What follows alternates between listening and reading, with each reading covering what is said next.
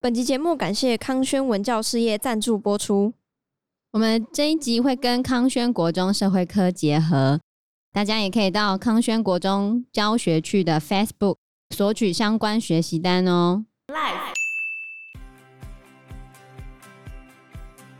可是移工哦来台湾，其实因为他们年纪稍长，所以他们比较有家庭的负累，那还愿意走出来，可见他在家里面有时候是比较不开心的，或者有一些他不愿意说的事情。那有一些可能就是真的是为了帮家里买房子或者是什么，然后就选择来台湾工作这样子。 Hello，大家好，我是 Joe。我是方娜，我是 Anna，巴拿听说你们家的那个社区很多外国人哦，对啊，蛮多的。他们主要做的工作是什么啊？你你指的外国人是类似移工吗？或者是俄罗斯人也算了、啊，哎、像你们社区也有其他的俄罗斯人啊，那也很少啊，就一个而已一两个而已啊。那其他的移工呢？其他的移工大部分就是，嗯哦，看护很多，我们社区看护非常多。像我家对面也有一个看护，因为他们要照顾一个老爷爷，然后他因为糖尿病的关系有截肢，他必须要用拐杖才能行走。那一家人，一个爸爸，两个儿子，然后妈妈因为当兵的关系，妈妈当兵哦、他是军人军官，哦，所以不在家嘛，嗯，他变成一个爸爸，两个儿子，要照顾一个阿公，最后受不了，只好请义工来。结果呢，他们义工一直换，一直换，对啊，为什么因为他们中间有换到一个义工，我觉得那个义工人不错，然后也会帮我奶奶倒一下垃圾之类的，哦他也会跟我奶奶聊天。从外人角度看起来不错。对，但是呢，他被换掉了，原因是她在白天的时候常常跟她老公吵架，讲电话吵架，她花了整个白天在跟老公吵架。她老公在在印尼吧，对不对？对，她老公在印尼，然后我奶奶是八卦仔，哦，她会利用倒垃圾的时间跟对面的老板，就是那个男主人，嗯，我们邻居啊、聊天，然后也会跟那个义工聊天，所以我奶奶就了解这个事情前后到底发生了什么事情。就我奶奶的叙述啊，我认知到的过程应该是这个义工呢，他来台湾赚钱，然后呢，他汇钱回去给在家乡的老公，结果呢，她老公拿了她的钱之后，可能在外面又有女朋友，之类的，哦，然后她就非常不爽，然后她老公在家乡也没有在赚钱，就拿着她的钱在那边花天酒地、爬妹妹这样子，所以她超级不爽，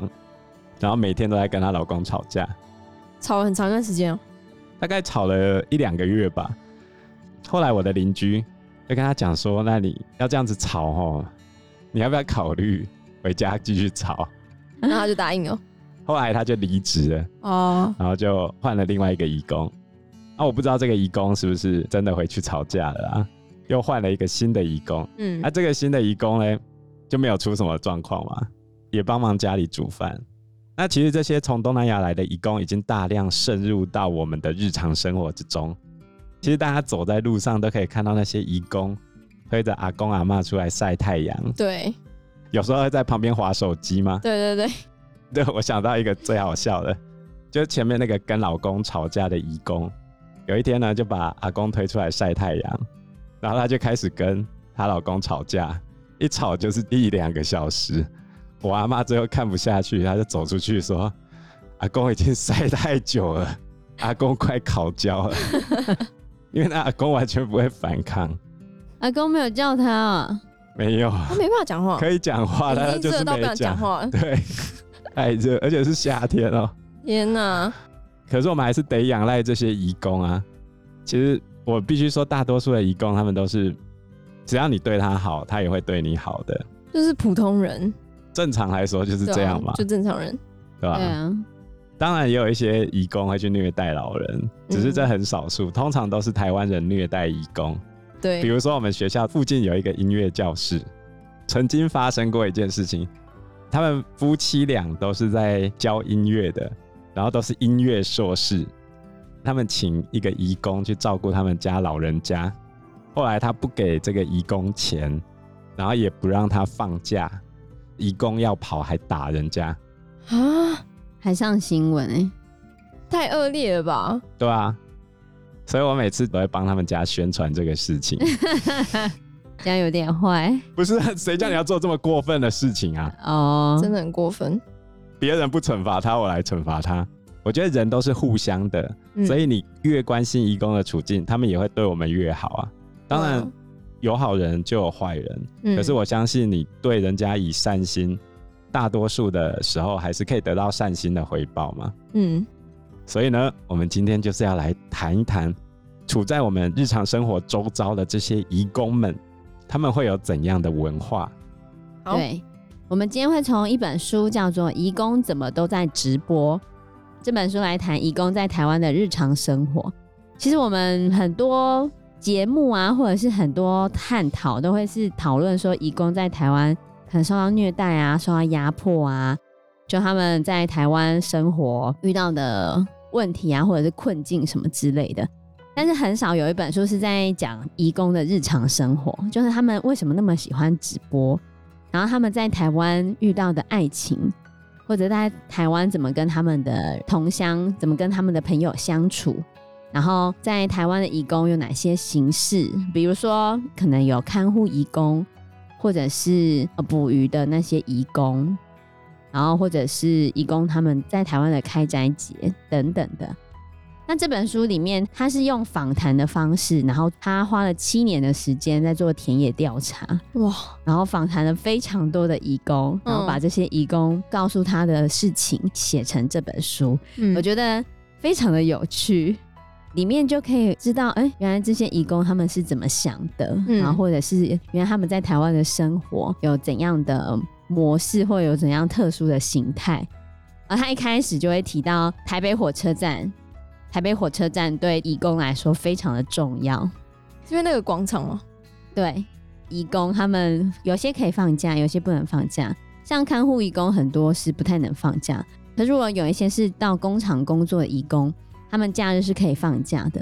那他们放假通常会去哪里？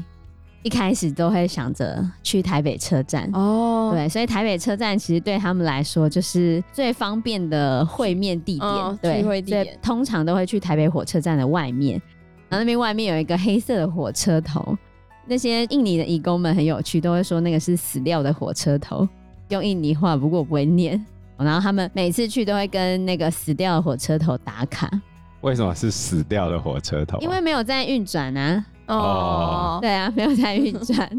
那为什么他不说死掉的柱子、死掉的电灯？没有，他们就会去跟那个火车头拍照啊。那变成说他们是变成那是到此一游，热门的打卡景点对，就是 一个地对标，对我们来说，嗯，没有，就是一个火车头在那边展示。可对他们 来说，那就是他们见面的时候会约的地方，哦他们就会约在死掉的火车头那边哦去约见面或者是打卡。而且台北车站也是作者认识印尼朋友的起点，他在台北车站认识了非常多的印尼朋友。其实有一个印尼朋友跟他说，会来到台湾的人基本上可能都在逃脱他们印尼的生活，不管是逃脱失败的感情，或者是不愉快的婚姻，或者是生意落空，或者是各式各样的问题。然然后他就说了，你如果在印尼家里是幸福快乐嗯的，基本上是不会来台湾。是哦，觉得会来台湾工作的百分之七十都是因为生活不快乐，对，或者是家庭可能有一些问题，也是啊。你如果在当地过得很好，怎么会出来呢？那这这也样很合理，哦，所以对他们来说，台湾算是一个很好赚钱的地方吗？算不错啊。因为它里面有写到在台湾的薪资收入，像书里面写到一年的看护，假设月薪是一万七好了，因为嗯我们有最低薪资，而且他们可能中间还要给中介钱，哦那他们实际领可能差不多一万七千块好了一个月。那这一万七千块对印尼来说，已经是印尼当地当大学教授或是当医生一个月的薪水了。是哦他，们那边普通的工作，就是假设你同样看护的工作，在印尼当地可能只能赚到两千到四千台币。哇，嗯对啊，所以来台湾赚钱、已经是对相对不错来了对相对来说收入是很好的，那么物价应该也很低，啊当然啦、我一直记得我小时候去印尼玩的时候，不是要给 tip，就是给小费嘛，嗯，然后就是要把小费放在枕头那个地方嘛。我记得差不多就是留十块新台币左右价值的印尼币，他们就 OK 了。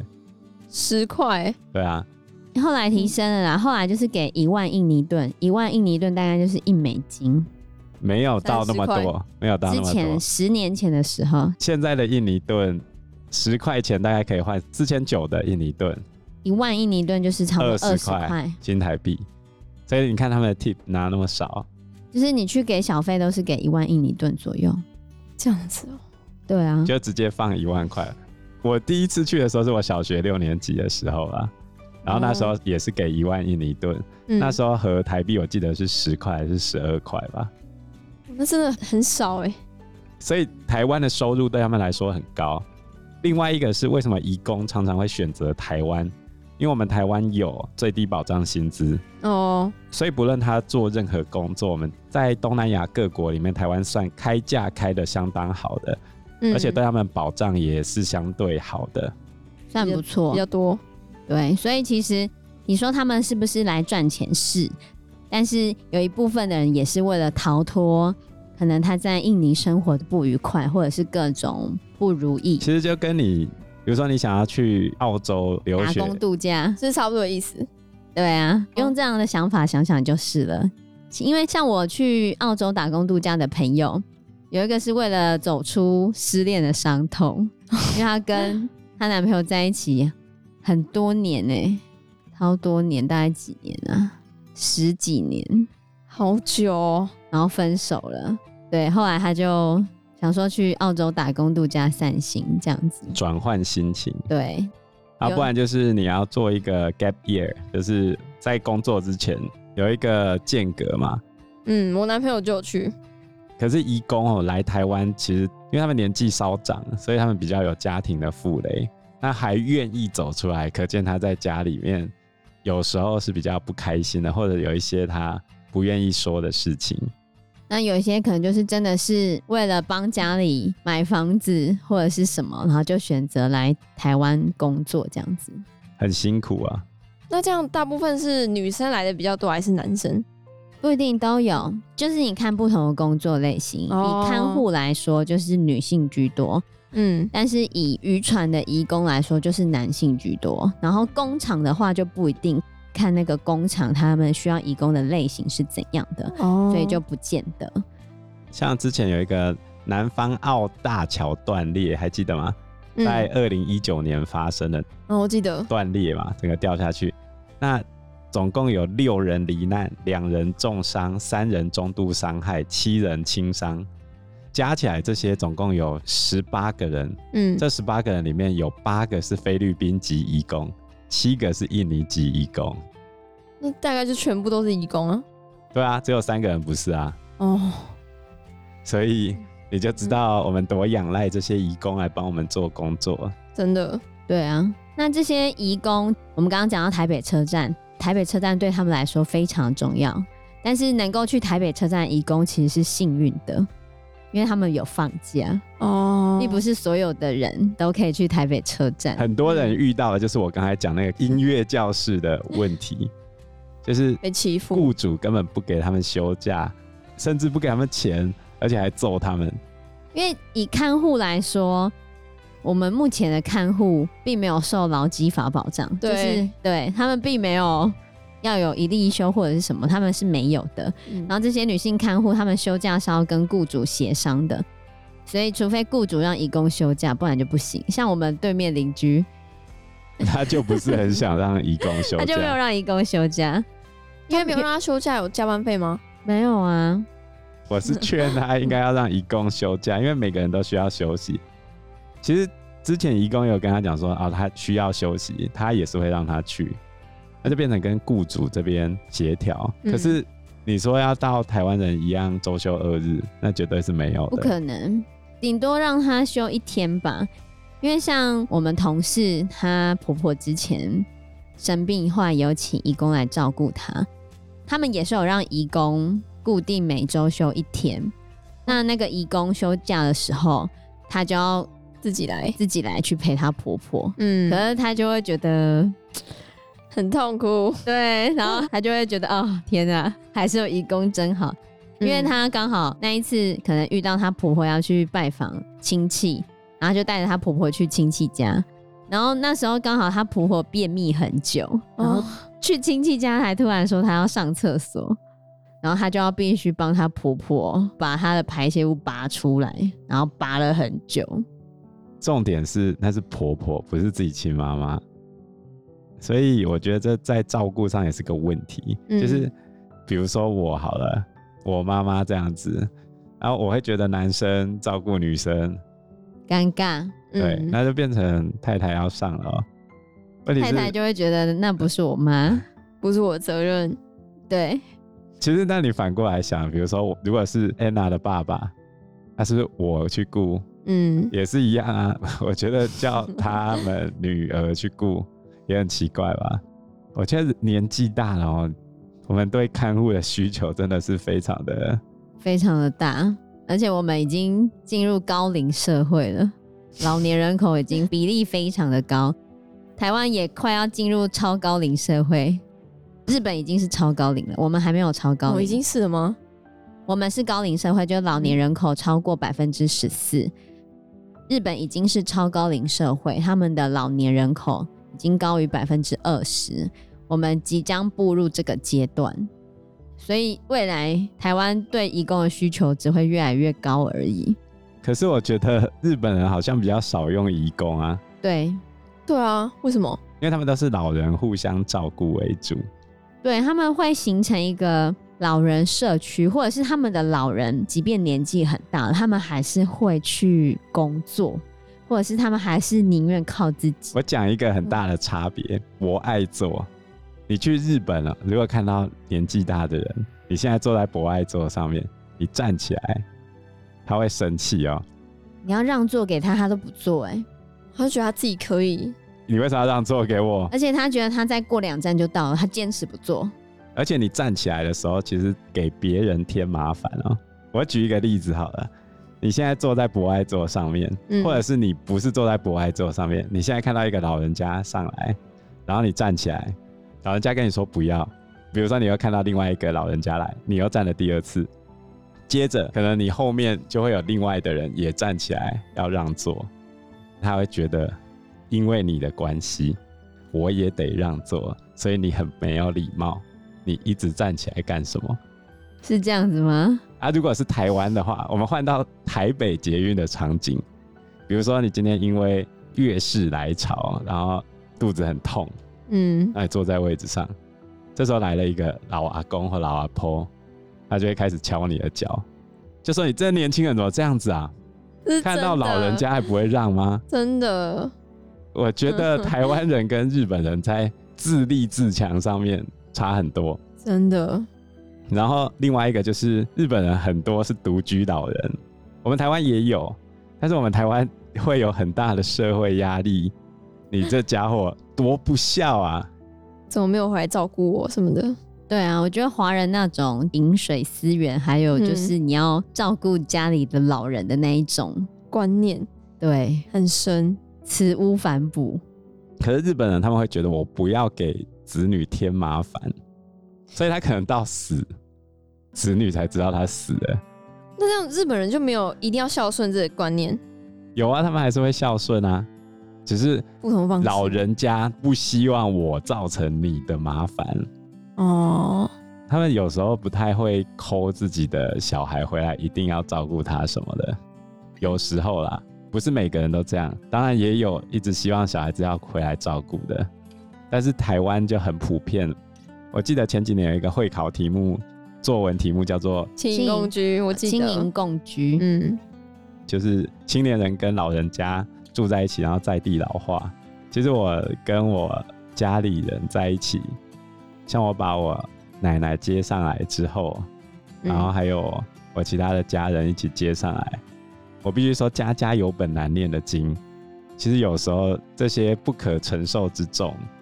会压到年纪最小的晚辈身上。讲真的是这样，所以我最近也开始看心理医师了。就是因为为这样的问题，那是他们自己会要求你说，你一定他要们不会多照顾要求我，哦，无形的责任，跟压力都哦，会往最小的那个人去压，就好像你爸，你爸如果把你的奶奶带过来，就会变成是你跟你弟。必须要照顾。所以我非常感谢这些义工进入我们的社会啊，让我们能够比较好的去面对人口越来越老化的这个事实。嗯对，啊，所以我觉得其实，在了解义工的文化，或者是尊重他们，给予他们平等的看待，其实是非常重要的。我觉得台湾这几年来也是进步很多。以台北车站来说，其实就是台北车站有一段时间也被说他们歧视义工，你还记得吗？嗯，其实义工他们到台北车站的时候，常常会坐在台北火车站的大厅，早期是有椅子的、哦。在二零一一年之后，台北车站大翻修，就把椅子撤掉了。然后那时候所有乘客就都没有椅子可以坐。就在二零一二的时候，我们就已经有办开斋节，然后嗯当时就会有台湾人就很反感移工坐在大厅，还发生了台铁用红龙围住整个大厅，不让人坐在地板上面的事件。